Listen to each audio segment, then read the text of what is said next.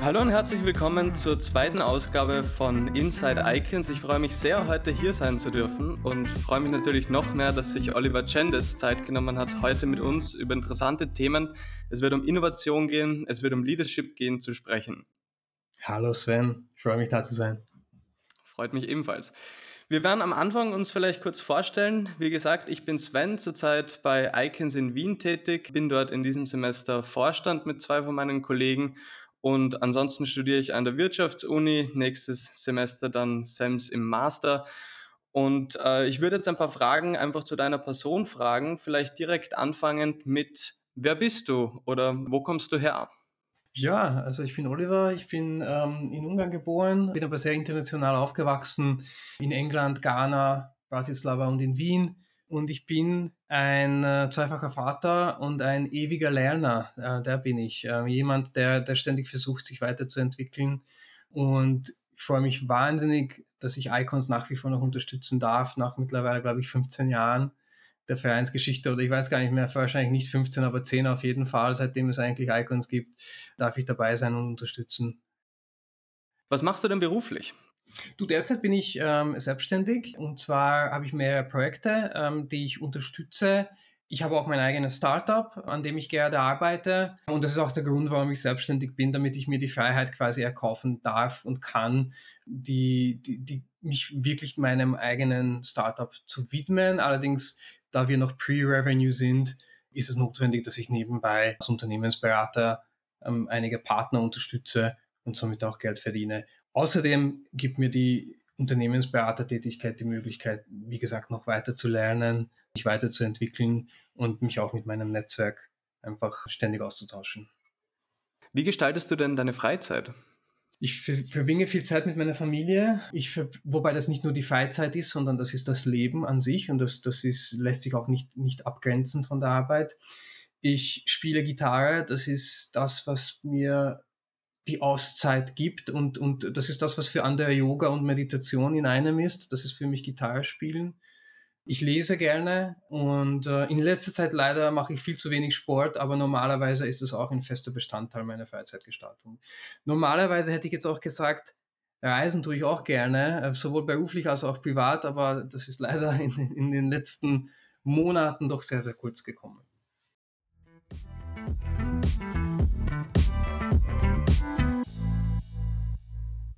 Vor allem in der Welt der Startups wird immer wieder von einer gewissen Fehlerkultur gesprochen. Was ist dein Eindruck oder deine Meinung dazu? Sind Fehler wirklich so cool, wie sie oftmals scheinen?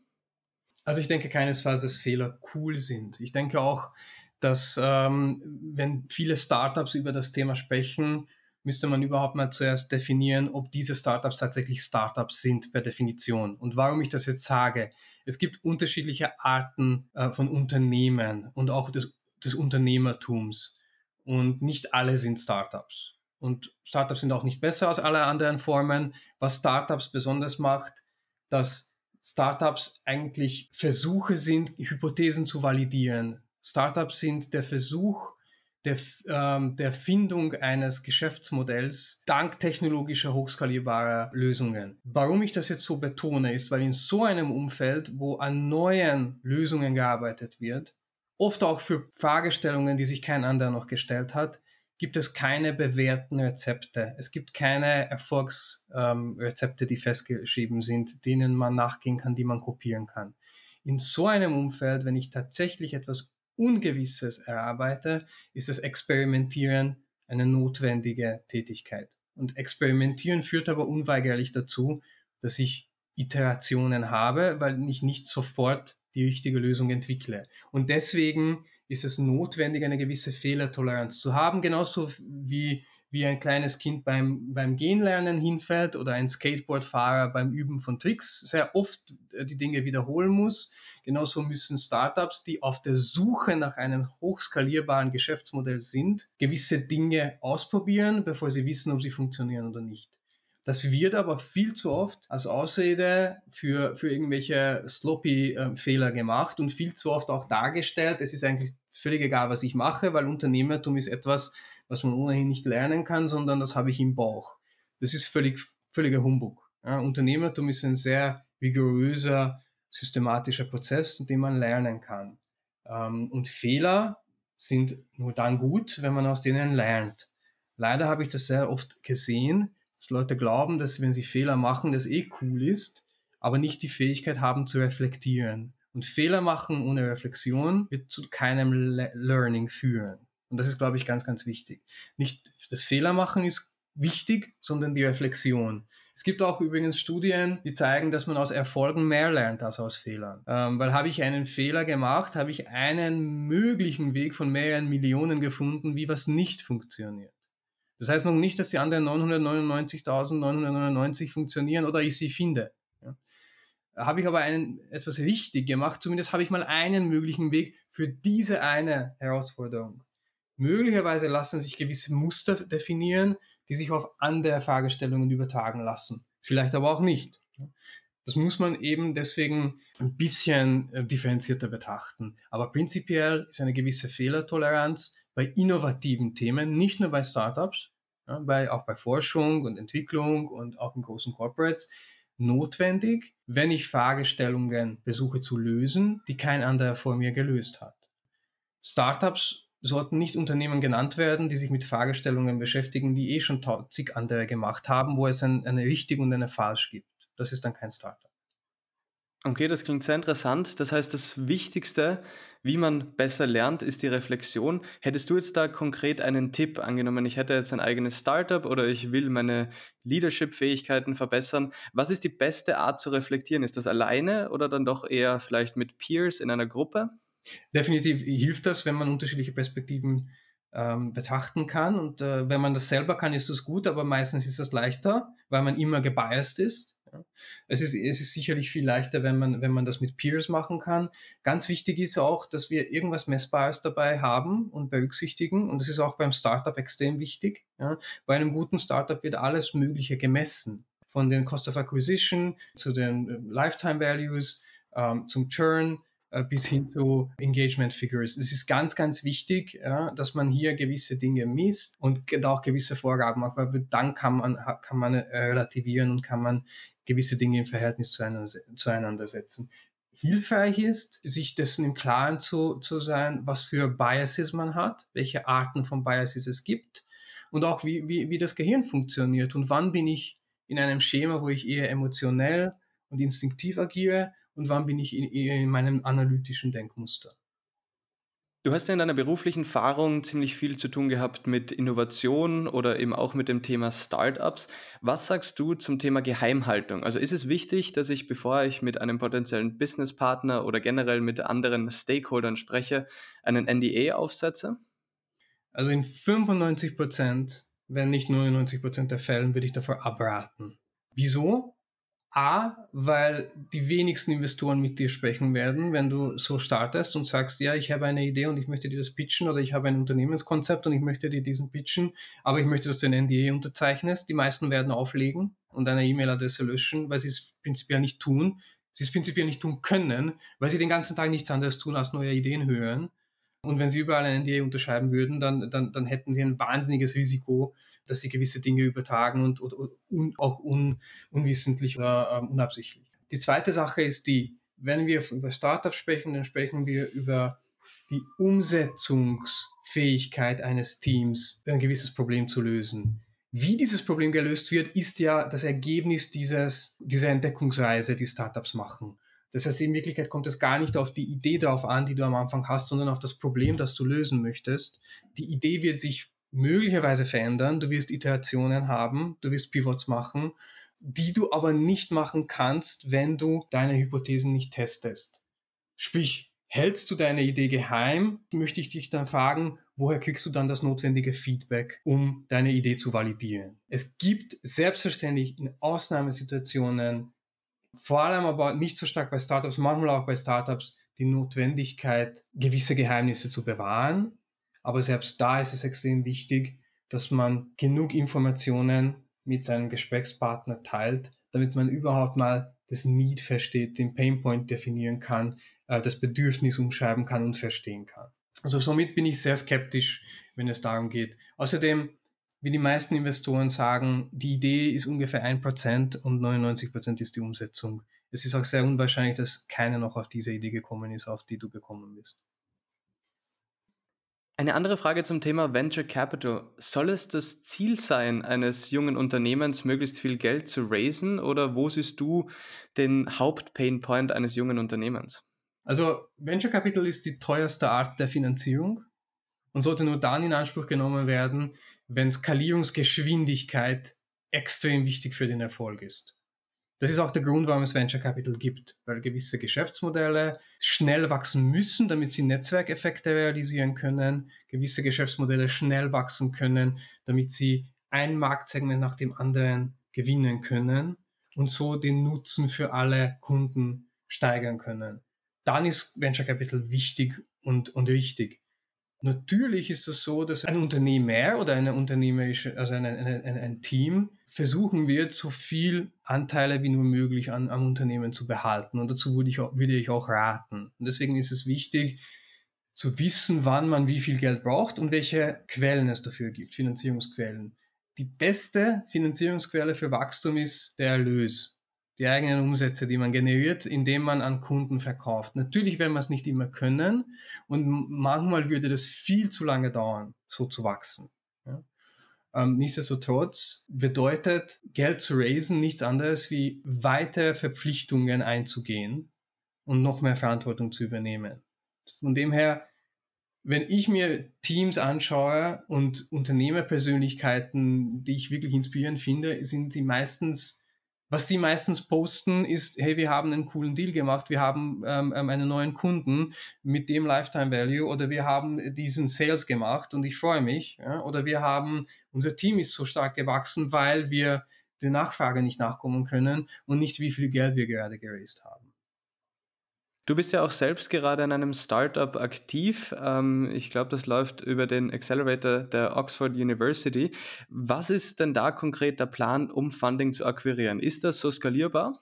Ja, das ist ein hochskalierbares Business, auch deswegen hoch ungewiss, das muss man auch dazu sagen. Also die, die Erfolgswahrscheinlichkeit ist relativ, ähm, wie soll ich sagen, bescheiden, weil wenn es uns gelingt, das zu machen, dann wird es aber riesig. Und das muss man wissen am Anfang und deswegen ist Voxstar ein klassischer VC-Case. Ich werde Voxstar nie aus den Recurring Revenues ähm, ähm, irgendwie hoch ähm, skalieren können. Das wird einfach nicht funktionieren. Und ich werde für Voxstar auch keine Fremdkapitalfinanzierung bekommen, weil schlichtweg nichts da ist, was man, als was man besichern könnte. Ja, das ist auch der Grund, warum Risikokapitalgeber so hohe Zinsen, wenn man es so nimmt, oder so hohe Returns verlangen. Ja? Also ein, ein Risikokapitalfonds muss, eineinhalb bis zweimal mindestens das investierte Geld zurückzahlen können und sie sind auf der Suche nach, nach Investitionen, die das zehn bis hundertfache zurückzahlen. Ja? Das ist ein Home-Run-Business.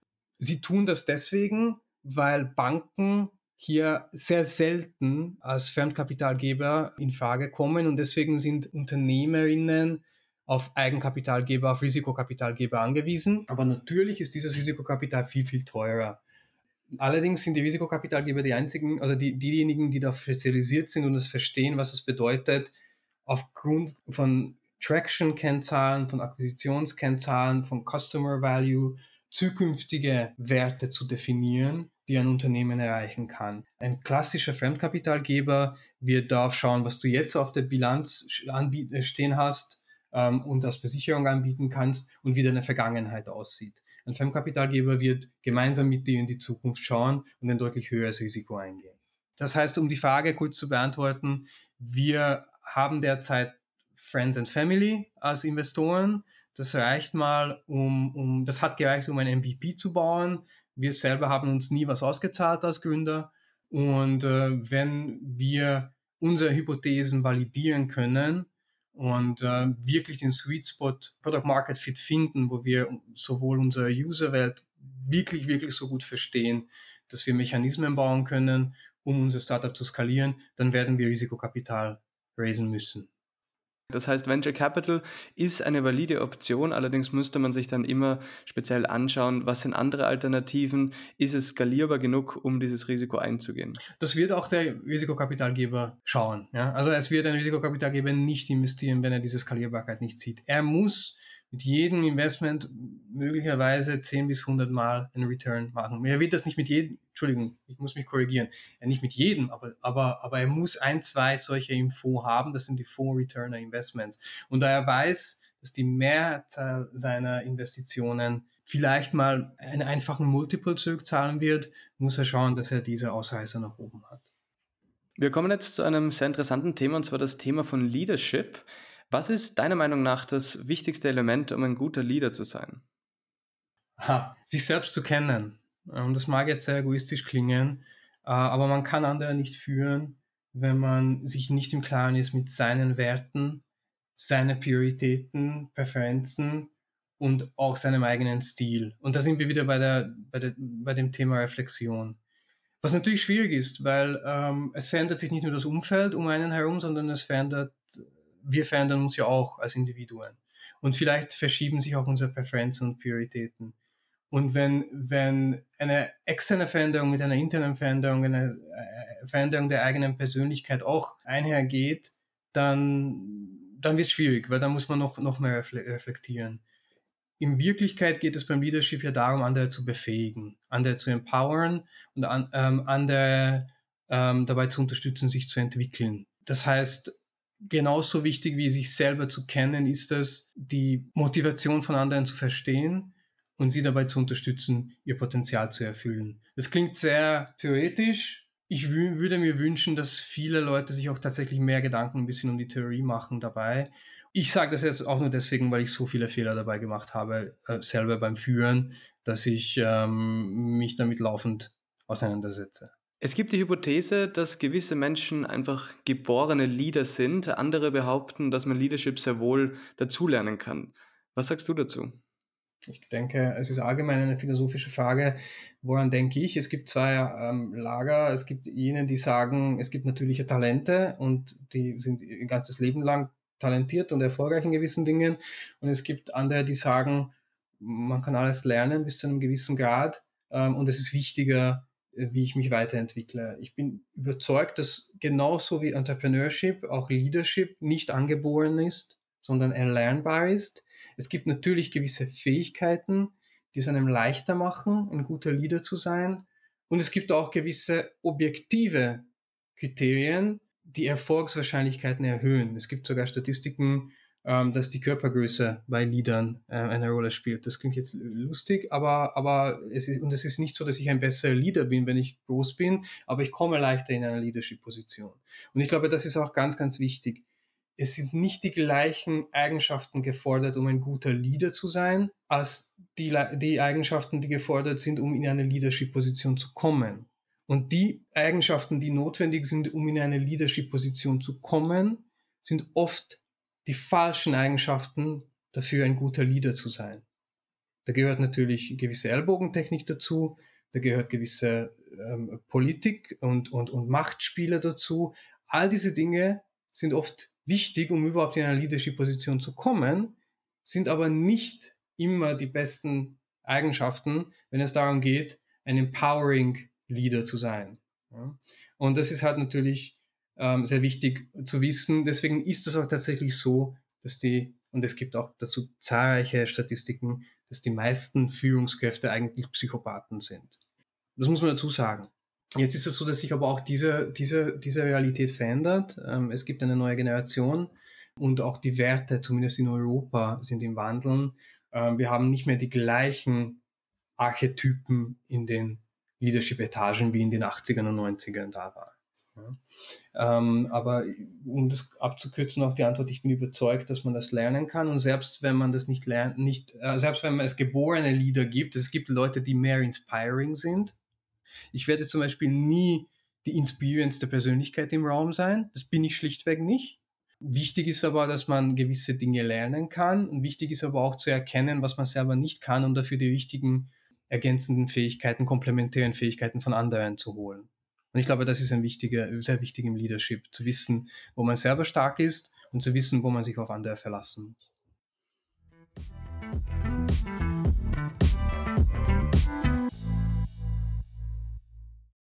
Lieber Oliver, hast du vielleicht eine Buchempfehlung oder irgendetwas, das du mir ans Herz legen würdest und vielleicht auch Zuhörerinnen empfehlen würdest zu lesen? Definitiv. Und ich habe heute auch schon aus zwei, nicht zitiert, aber, aber, aber mich inspirieren lassen von zwei Büchern, die ich auch da habe. Das eine, wir haben gesprochen über, über Failure und Talente und geborene Talente. Das Buch wird, äh, Entschuldige, das Thema wird von, von Carol Dweck in ihrem Buch Mindset behandelt. Und da werden die zwei Persönlichkeiten auch beschrieben und auch, wie man es schafft, ein Mindset zu entwickeln, sich nicht von seinen Fehlern und seinem, ja, von seinen Fehlern und Misserfolgen erdrücken zu lassen, sondern diese als Stufe für den eigenen Erfolg zu verwenden. Und ich finde dieses Bild auch sehr, sehr schön. Du entscheidest selber, ob deine Misserfolge und Fehler auf deine Schulter lasten und dich nach unten drücken oder ob sie du diese einfach aufeinander stapelst und dann sie als, als Stiege nutzt, als Treppe zu, Erfolg, äh, zu Erfolg. Und da hat mir Mindset dabei sehr, sehr, wirklich sehr, sehr signifikant geholfen. Und das zweite Buch, ich würde jetzt wirklich das zweite auch nennen, weil wir auch kurz, kurz über, über, darüber gesprochen haben, wie denkt man, was für Denkstrukturen gibt es. Und das ist Daniel Kahnemann, Thinking Fast and Slow.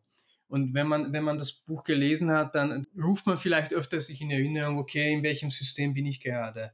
Und ruft vielleicht auch das andere System, Denksystem zu Hilfe, äh, bevor man gewisse Entscheidungen trifft. Und das würde ich mir wünschen, dass es öfters mehrere Leute machen. Und das würde ich mir wünschen, dass es auch UnternehmerInnen öfters machen.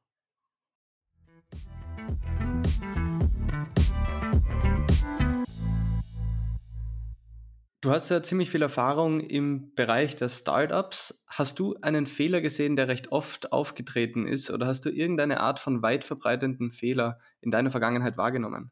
Sehr oft und, und vor allem jetzt. Und es ist auch deswegen spannend. Ich meine, ich habe ja an meiner Universität schon zwei ähm, unternehmerische Ideen verfolgt ähm, und, und bin jetzt aber wirklich selber Gründer. Äh, habe aber durch meinen Job bei Pioneers ähm, zahlreiche Startups gesehen und, und habe auch ähm, einige ähm, auch vor kurzem jetzt noch Investitionsentscheidungen treffen ähm, dürfen außerhalb von Pioneers. Was ich oft sehe, beziehungsweise ich arbeite auch mit Startups in Akzelerationsprogrammen zusammen, ist, dass man schlichtweg den Kunden nicht genug, gut genug kennt und zu viel zu wenig Zeit ähm, investiert in, in die Customer Discovery Phase. Ähm, und ähm, das ist etwas, was, wozu ich mich jetzt auch zwinge ähm, bei meinem Startup, äh, und ich lerne jeden Tag neue Dinge äh, aus den Gesprächen mit potenziellen Customern. Ähm, ein zweiter Punkt ist, es ist nicht realistisch zu glauben, dass man über Nacht erfolgreich wird. Es, und es ist deswegen sehr, sehr wichtig, weil A, man sollte sich ein Thema, einem Thema oder einem Problem widmen, das einen so sehr interessiert, dass man das auch in zehn Jahren noch machen möchte, weil es ist leicht möglich, dass es so lange dauern wird, bis man, bis man etwas äh, gebaut hat. Ähm, zweitens habe ich dann mit den Menschen zu tun, die dieses Problem ähm, spüren. Also kann ich da auch entscheiden, mit wem will ich eigentlich es zu tun haben, mit welcher Branche, mit welchen Typen von Menschen will ich zu tun haben. Und drittens, ich muss Schritt für Schritt, ich muss bereit sein, sehr rigorös Schritt für Schritt zu gehen, einen kleinen Beachhead Market zu definieren, für eine kleine Nische etwas zu finden das dort zu validieren und von dort aus weiterzugehen und nicht sofort anfangen, mein Total Addressable Market sind sieben Milliarden Menschen, weil jeder muss irgendwie Wasser trinken und Luft atmen. Ja? Das ist völlig unrealistisch und das, das ist ein Fehler, in die oft ähm, Startups auch gedückt, gepusht werden übrigens, ähm, indem sie sofort aufzeigen müssen, was sie alles können müssen. Die meisten Unternehmen, die derzeit riesig sind, haben extrem fokussiert angefangen. Ja, es ist wirklich sehr wichtig. Instagram hat Filter für Bilder gemacht. Ja, Startup war einfach ein, eine, eine Plattform, um auf den Ivy League Universitäten Mädchen treffen zu können. Ja, da hat keiner an was anderes gedacht. Es gibt sehr gute Beispiele dafür, die zeigen, dass man einfach sehr, sehr klein anfängt. Pinterest. Pinterest hat am Anfang bewusst sich nur auf eine Zielgruppe fokussiert, auf Leute, die Hochzeiten geplant haben und Fotos über Hochzeitlocations sharen wollten. Ja, und erst dann sind sie in die anderen äh, Dinge eingestiegen. Und natürlich Amazon hat bewusst nur mit Büchern gestartet, aber es war von Anfang an klar, dass sie nicht nur Bücher machen werden. Ich glaube, das ist ganz, ganz wichtig, dieses strukturierte, systematische Vorantasten. Was würdest du Studenten wie mir oder auch anderen Studierenden raten, die ein Unternehmen gründen wollen oder in irgendeiner Art und Weise in der Startup-Szene aktiv werden wollen? Puh, ich würde es mir nicht jetzt irgendwie anmaßen wollen, irgendwas raten zu können. Ich habe in meinem Leben so viele Fehler gemacht. Ähm, ich glaube, das Einzige, was ich sagen kann, macht es. Viele Dinge kann man erst erlernen, indem man es tut, dabei aber nicht vergisst, darauf zu reflektieren. Und man sollte sich halt mit etwas beschäftigen, was einem wirklich interessiert. Allerdings, und ich bin auch ein firm Believer, ich glaube daran, dass man nicht sofort von heute auf morgen etwas tun muss. Das heißt, äh, es ist völlig okay, ein paar Jahre in, Consulting, in eine Consulting-Bude zu gehen und zu lernen und dann etwas zu verwirklichen. Es ist völlig okay, ähm, ein paar Jahre mal im Corporate zu, zu arbeiten und dann etwas zu. Es, vieles ist so, dass man es ausprobieren muss. Ich bin genau in der Situation jetzt. Ja? Ich weiß jetzt auch nicht, ob ich, ob ich in Zukunft ein Gründer sein werde, mit Voxstar Consulting weiterhin machen werde, als, als, als irgendwie One-Man-Show oder in einem Big Corporate lande. Ich weiß, dass ich in allen diesen drei Bereichen ähm, bis zu einem gewissen Grad mich wohlfühlen kann. Auf der anderen Seite ähm, werde ich es erst dann wissen, wenn ich es wirklich ausprobiert habe. Und ich glaube, das wäre jetzt mein, meine absolute Empfehlung. Ein bisschen in sich hineinhören, schauen, was, was einen äh, inspiriert und dann, dann ausprobieren.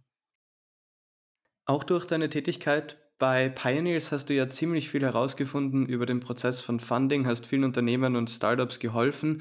Was wären deiner Meinung nach die ersten wichtigen Fragen und Schritte, die man sich selbst stellen muss, bevor man Funding akquiriert?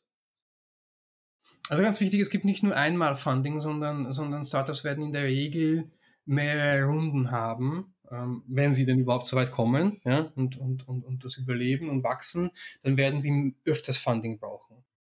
Zu jeder Phase gibt es unterschiedliche Prioritäten und auch Bedingungen, wie, wie Funding funktioniert. Und äh, das hat auch einen Grund, warum es unterschiedliche Phasen gibt. Ja, keiner gibt dir am Anfang sehr, sehr viel Geld, wenn du noch kein, kein, kein Revenue machst. Wenn du dann bewiesen hast, mit dem Geld, das du am Anfang kriegst, dass, dass deine Hypothesen funktionieren, dass deine Mechaniken funktionieren, dass du wachsen kannst, dann kriegst du mehr Geld, damit du schneller wachsen kannst. Und wenn du dann noch größer bist, kriegst du noch mehr Geld. Sonst müsstest du vom, ähm, bei Tag Null dein komplettes Startup hergeben. Ja, sonst würdest du überhaupt keine Equity behalten. Wie dieser Prozess ausschaut, ist, dass man eben, je nachdem, in welcher Phase man ist, ja, ist man in der Ideenphase, hat man schon, ein, schon einen Prototypen, mit dem man schon erste Tests gemacht hat, äh, ist man schon bei der zehntausendsten Iteration der Software und übrigens genau so, viele, so viel braucht es, bis man etwas Außerordentliches hat, 10.000 Iterationen, ja, wird, man, wird man unterschiedliche Investoren ansprechen und, und ähm, ähm, unterschiedliche KPIs hier, hier, hier mit ihnen definieren. In Wirklichkeit, was du immer brauchst, ist eine gute Zusammenfassung darüber, was du tust, was für ein Problem du löst und wieso dieses Problem so relevant ist, dass du dich damit beschäftigen möchtest in den nächsten Jahren und wieso das Problem so relevant ist, dass auch ein Investor äh, ähm, da investieren soll, wieso dein Team das richtige Team ist, das umzusetzen, wieso das Timing jetzt das Richtige ist, das zu tun, ähm, welche Grundhypothesen hast du, welche Probleme musst du in den nächsten x Monaten lösen. Also die Meilensteine sind extrem wichtig, dass du zeigst. Und was brauchst du jetzt? Wie viel Geld brauchst du? Ja, was, musst, was möchtest du damit machen? Wenn du diese Fragen beantworten kannst, hast du einen guten Pitch und dann kannst du anfangen zu identifizieren, wer die Leute sind, die in deiner Phase, in deiner Industrie, in deinem Geschäftsmodell, in deiner Geschäftsmodelllogik die wichtigen Investoren sind. Und dann sprichst du sie an. Was war für dich die größte Challenge, die du überwinden musstest? Puh, da gab es einige und natürlich liegen, sind diejenigen, die jetzt nicht so lange ähm, zurückliegen, eher präsenter. Aber vielleicht chronologisch. Es gab eine sehr große Challenge, als ich mit 28 meine erste Geschäftsführerposition ähm, ähm, eingenommen habe und die Verantwortung für 400 Mitarbeiter übernommen habe mit 28. Das war eine große Challenge, um zu definieren, wie weit kann ich das gesamte Unternehmen kontrollieren, wie weit kann ich jede Buchung ähm, gewährleisten, dass sie richtig ist, wie weit muss ich gehen, ähm, um in der Nacht gut schlafen zu können und wann haue ich den Hut auf und sage, ja, es sind halt Millionen Beträge, die hin und her geschoben werden, aber irgendwann ähm, muss ich halt mich auch darauf verlassen, dass das funktioniert. Diese, diese, diese Balance zu finden, ist natürlich nicht einfach, wenn man in die erste Führungsposition kommt. Die zweite ähm, ähm, Situation, die ich vielleicht nennen soll, ist, es liegt gar nicht so lange, lange zurück. Ich musste in einer Phase, wo sich nicht nur mein Umfeld, sondern ich mich auch persönlich verändert habe, ähm, lernen, dass man es in einer äh, Führungsposition nicht jedem recht machen kann und dass man Stakeholder Management nicht unterschätzen kann.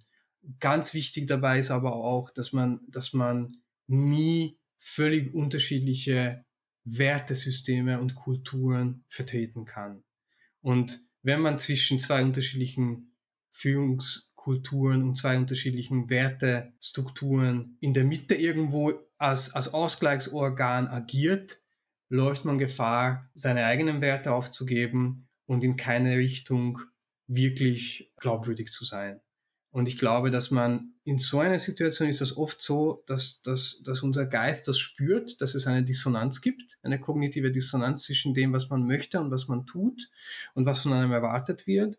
Und in so einer Situation ist es, glaube ich, wichtig, diese Dissonanz nicht zu lange auszuhalten, weil man da seine Glaubwürdigkeit aufgibt. Und das zu lernen, beziehungsweise diese Situation durchzumachen, war eine große Challenge für mich. Und wie du es dir vorstellen kannst, ist es nicht gut ausgegangen. Zu lange sowas zu akzeptieren, führt dazu, dass man selber ähm, die Authentizität verliert und im Endeffekt weder die eine noch die andere Seite zufriedenstellen kann.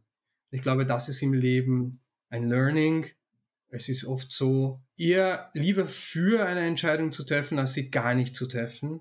Und es ist oft so, sich festzulegen und sich darauf zu fokussieren, was man gemacht hat, anstatt sich ständig zu fragen, wie wäre es gewesen, wenn ich den anderen Weg gewählt habe, weil das führt dann nirgendwo hin. Und das ist nicht einfach, aber oft ist es im Leben so, dass man sich keinen Gefallen tut, wenn man zu lange mit einer wichtigen Entscheidung zuwartet und zwischen zwei Wegen gefangen bleibt. Ja? Also wenn man versucht, zwei Fische zu fangen, kann das durchaus passieren, dass man das nicht schafft und, und ohne Fisch da bleibt. Ja? Man muss sich einfach entscheiden.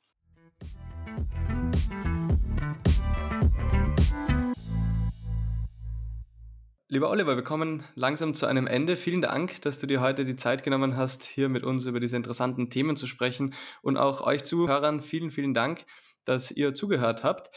Ganz zum Schluss würde ich den Oliver noch bitten, vielleicht ganz kurz einen Connex herzustellen und zwar vielleicht zwischen Icons, also wir sind eine studentische Unternehmensberatung und dem eben besprochenen Thema von wegen Leadership und Innovation. Oliver, was kannst du uns dazu sagen? Puh, spannend, spannende Frage. Ich glaube, das eine ist, sich, sich ständig weiterentwickeln zu wollen und, und das, das, das ist bei Icons natürlich da und, und, und, und sehr, sehr wichtig. Die Grenzen, die eigenen Grenzen kennenzulernen, sich herantasten und diese nach außen hin zu verschieben. Ich glaube, glaube das, ist, das ist auch extrem wichtig. Durchaus der Versuch, auch zu den Besten dazu zu gehören oder zumindest Leistung äh, als gut zu sehen ähm, und Leistung ähm, als etwas äh, äh, zu sehen, worauf man stolz ist. Ähm, ich glaube, das ist, das ist hier sicherlich auch, auch bei Icons ganz, ganz wichtig. Und was meine Rolle betrifft, ist das Paying it forward einfach, einfach Gutes tun für andere, damit man möglicherweise etwas ermöglicht oder eine, eine Bewegung unterstützt, die man nicht selber gestartet hat, aber, aber von der man überzeugt ist und, ähm, und, und, und das zu tun, damit, damit einfach, einfach etwas Gutes passiert. Und das ist eine Mentalität, die übrigens extrem wichtig ist, auch in Startup, in der, in der Startup-Welt. Ähm, Startups brauchen gute Ökosysteme, weil sie haben ohnehin eine so unglaublich schwierig zu bewältigende Aufgabe. Und diese, diese Ökosysteme bestehen aus unterschiedlichen Akteuren, die bereit sind, ihre Unterstützung anzubieten und, und diese Unterstützung auch unentgeltlich und freiwillig erbringen. Und äh, das ist auch meine Motivation gewesen für, für, für Icons. Ich freue mich, dass ich hier eine, eine, einen Beitrag leisten kann. Ich freue mich zu sehen, wie ähm, sich die, dieser Verein, die Organisation weiterentwickelt wir alle daran Spaß haben, wir alle immer ähm, wirklich ähm, versuchen, sich zu stecken, weiter ähm, sich äh, an sich zu arbeiten, was Cooles zu machen und auch Spaß zu haben. Und ich meine, wenn du dir anschaust, welche tollen Alumnis wir haben, wie viele erfolgreiche ähm, Unternehmerpersönlichkeiten, Gründerinnen, äh, Führungskräfte, äh, Denker, spannende Persönlichkeiten in diesem Alumnikreis sind, dann ist es, glaube ich, der größte Beweis dafür, was für eine tolle Sache hier geschaffen wurde. In diesem Sinne, vielen Dank fürs Zuhören und bis zum nächsten Mal.